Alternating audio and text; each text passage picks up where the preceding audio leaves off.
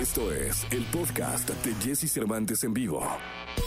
Toda la información del mundo del espectáculo con Gil Barrera, con Jesse Cervantes en vivo. Bien, llegó el momento de la segunda de espectáculos con el querido Gilquilillo, Gilquilillo, Gilquilín, el hombre espectáculo de México. Mi querido Gilquilillo, cuéntanos. Oye, ¿qué, ¿cómo va la serie de Luis Miguel? Que sigue siendo un acontecimiento. Muchas críticas, que nada, que nada, pero ahí está la gente pegadísima para ver este, esta reaparición de Armando Manzanero este, en la serie eh, que se transmitió ayer, pues, la, o que comenzó a transmitirse desde ayer. Pues es, es impactante ver cómo ya se está construyendo o cómo este vistazo al mundo eh, interior de la música creo que se me hace bien atractivo. O sea, que la gente de alguna forma se entere que, que, que eh, el caso de las, del capítulo de ayer de que Manzanero es, estaban trabajando para el nuevo disco pero que no se ponían de acuerdo, ¿no? Este, y, y, y los complots que podría haber alrededor de esto, porque al final dentro de la industria también hay más historias, ¿no? También hay un montón de villanos que, eh, y el hecho de que se exhiban de la forma en la que se están presentando, creo que para mí eh, le da un giro bien interesante y un ejercicio muy claro de inmersión en el mundo de la música, Milles. Sí, no, no, y está bien interesante.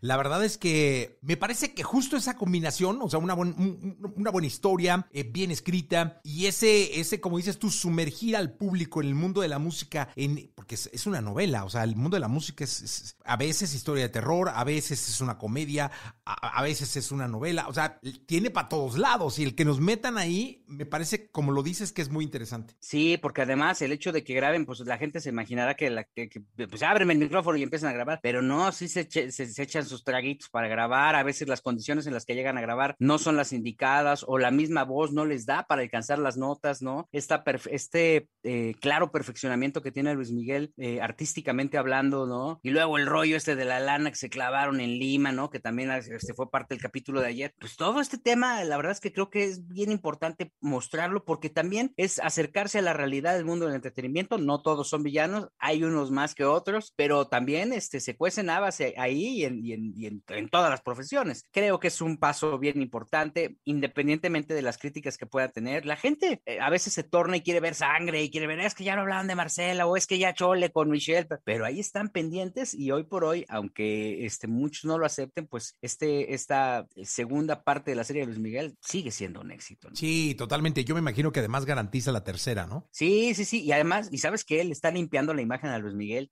gruesísimo. O sea, te está mostrando un artista diferente, ¿no? Pues, De, de acuerdo a la percepción que tiene, porque o sea, es, es, es, sigue siendo inalcanzable, ¿no? Y el único canal por el cual podemos ver cómo es, ¿no? O acercarnos un poco a su vida, aunque fuera una embarradita nada más, pues es a través de esta serie. Pues eh, eh, que siga la embarradita, mi querido Gil.